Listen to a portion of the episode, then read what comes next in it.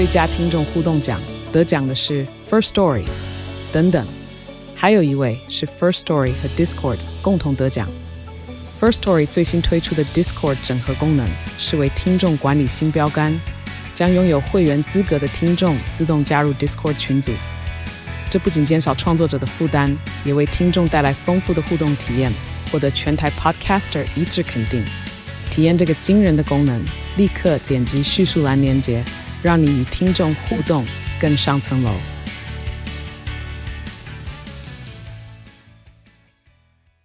嗨，你正在收听他晓得健康管理，照顾你的身心灵。我发现呢，有听众留言说没有背景音乐听起来蛮清楚的，所以我这一集呢也来试试看没有背景音乐，好，没有背景的声音，让大家可以完全专注在我的声音当中。不过内容才是重点啦。今天要跟大家聊聊幼儿发烧。最近呢季节交替，然后呃下雨，最近这礼拜都在暴雨嘛，对不对？所以出门如果不小心，其实就会淋到雨，特别容易感冒。然后虽然呢，端午节过后其实就普遍的炎热啦，不过日日夜还是会有温差，或是你从冷气房进出，所以小朋友呢，诶也是一个特别容易感冒跟生病的季节。其实我觉得小孩好像什么季节都蛮容易生病的哈，因为他们还小嘛，其实很多的啊身体的系统都还在发育。那对于大人来说，发烧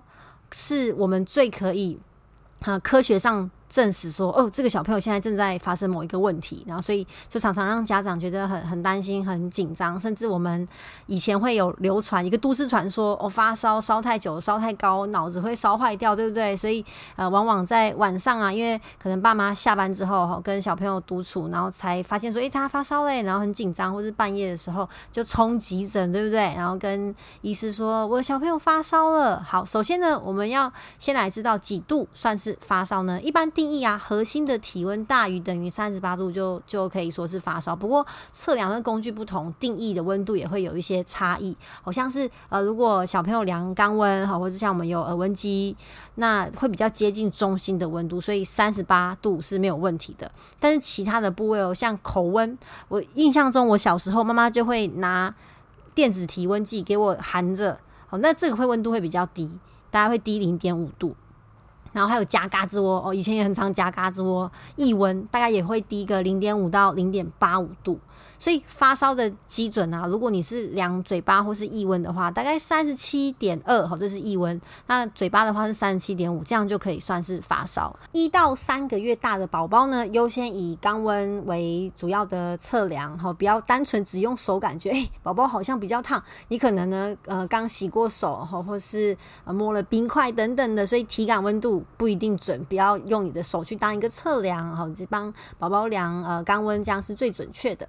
发烧呢，是表示我们身体的免疫系统正在打架，它把体温升高，有助于它攻击敌人。根据研究啊，体温每上升一度，免疫力就可以增加四到五倍。所以不要急着帮宝宝，好，甚至成人也是一样，不要急着我们想要退烧。所以很多的呃婴儿发烧原因都是不明的感染，我们叫做不明烧。就是你找找了半天，可能也找不出原因，那我们就好好的观察，所以他现在目前的发烧啊，整个人的情况有没有发生啊意识不明啊，或是呼吸啊、心跳啊，所以比较会是观察跟提供我们的体液的输入。所以如果宝宝还算清醒，然后可以配合的话，就喝一些水。那如果就去到医院啊，通常就是会打点滴，增加他。的血液循环，那到底什么时候要退烧呢？嗯，其实发烧的时候呢，爸妈也很心疼哦，嗯，就是因为宝宝会一直哭嘛。毕竟我们回想一下，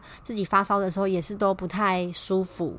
那也会让小朋友比较没有胃口，吃不下，怕他营养不够。所以这时候呢，可以可以请医师，医师可能也会开一些口服的退烧药。好，那让宝宝稍微可以感觉舒服的一点啊。不过这个小孩适不适合用这个退烧药，他的年龄啊、体重啊等等，这就是要由当场的医师来做判断。那父母可以、家长可以怎么样做呢？好，我们有分两种退烧的方式，一种叫做物理性退烧，一个叫做化学性的退烧。所以你可以从名字啊听得出来，就是物理性的退烧呢，我们可以用擦澡啊。散热贴片呐，或是用冰枕。不过一岁以下的小朋友应该比较建议单纯是用水枕啦。可是冰枕哈，我以前躺过的经验是觉得其实也没有比较舒服，就觉得头冰冰，但是身体还是热热的。其实这样子的物理性退烧，只是帮助。身体的表面温度降低，它并不能真的去降低我们中枢体温的温度，所以你你的里面还是在烧。那化学性的退烧就是刚刚提到的口服的药物，这个就是要由医生来判断剂量哦，跟哪一种的退烧药。那有医师就特别说明啦，其实一般小朋友发烧啊，物理性的退烧方式其实嗯，并不能第一个没有办法帮助他真的很舒缓，而感觉比较舒服一点，停止哭泣哦，或是增加他的食欲。比较建议是用化学性的方式来做退烧，不过还是可以先暂时观察一下小朋友的状况，因为一般来说小朋友在半夜发烧，家长一定就觉得很心急哈，就开始犹豫说到底要冲急诊还是天亮他去看医生。其实是判断这个小朋友的活动力，他可能就还是在哭啊，然后手脚挥动啊，没有呃特别明显的意识不清，那其实可以。呃，可以观察看看，但如果明显的发现有痉挛，或者他就已经他他凉到是是发烧的，可是他没有明显的哭闹，那当然就还是要赶快到医院做检查跟观察。好，所以像是呃抽筋啊，就是我们最近。呃，一那个很常在讲的，确诊之后要观察你的意识有没有混乱、丧失，甚至丧失你的意识，这样，这当然就是比较危险的，甚至他可能会有呕吐的情况，或是拉肚子，哇，这可能就明显是有其他的原因造成他的发烧的情况，或是感染啊、病毒啊、细菌啊，所以发烧。不用单纯看说哇，他这个三十八度以上就很紧张，甚至有时候会烧到三十九点五度。这个体温呢，就只是做一个参考，表示说，嗯，他现在正在呃内正在内在呢打一场战争。那关于要不要退烧呢，真的还是要交给专业的医师来做判断。那如果家长们真的很担心，OK，好，就台湾的医疗资源很方便啦，就是可以在急诊好得到专业的建议。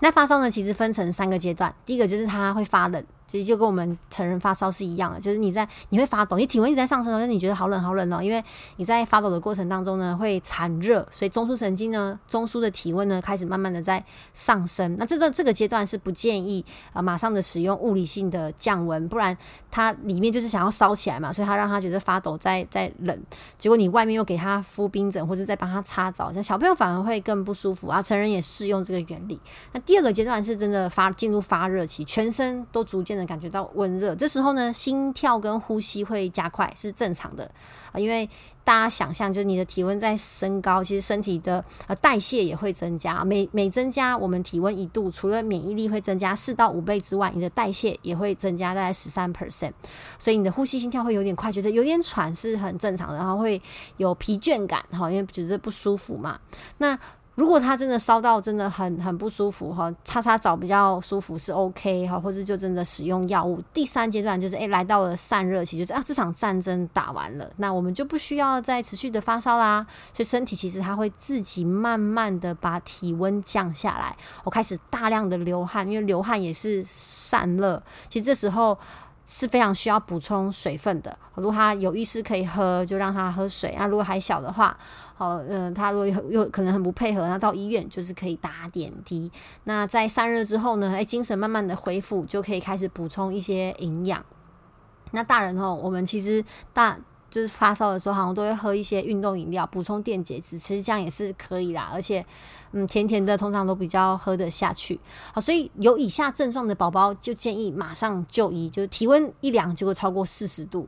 哦，这个当然就是比较危急的状况，因为的确温度太高会伤害到我们的中枢神经，或是发烧的天数过长。因为有时候小朋友不明烧，他的战争打的比较久，可能会烧个一两天。但如果呢，呃，超过两天以上的话呢，哦，建议就是可以到医院就诊。好，发现心率不整的状况，这个就是要如果家里有。呃，听诊器是最好，不过一般人家里好像不会准备，对不对？就是可以用你的耳朵呢，靠在婴儿的胸口来听他的心跳，好，有没有呃心率不准的情况，过快或是过慢？好，跟他平常的心跳比起来的话，好，然后出现呼吸困难，好，喘不过气的情况，好，严重的腹泻，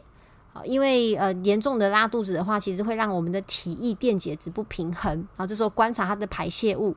有没有出现血，或是非常的拉稀，这样就拉了很多水分，然后意识的昏迷，哈，全身没有力气，甚至也不哭闹，丧失他的活动力，甚至出现痉挛这样子的情况，我们就要真的赶快就医。那一般来说呢，再次提醒各位家长们，一般的发烧啊，小朋友其实都很 很常会发生的，那也不能跟你们说哦，绝对都不要紧张，因为他当下有没有严重的情况，没有办法马上的判断，因为发烧就是免疫力的反。反应，表示说他现在正在某一种原因的感染。那这个感染有可能透过我们的身体免疫就可以。战胜它，但也有可能呢，呃，背后是有其他需要被治疗的原因，所以多观察小朋友正在发烧的情况是很重要的。活动力是一个比较好去观察的依据。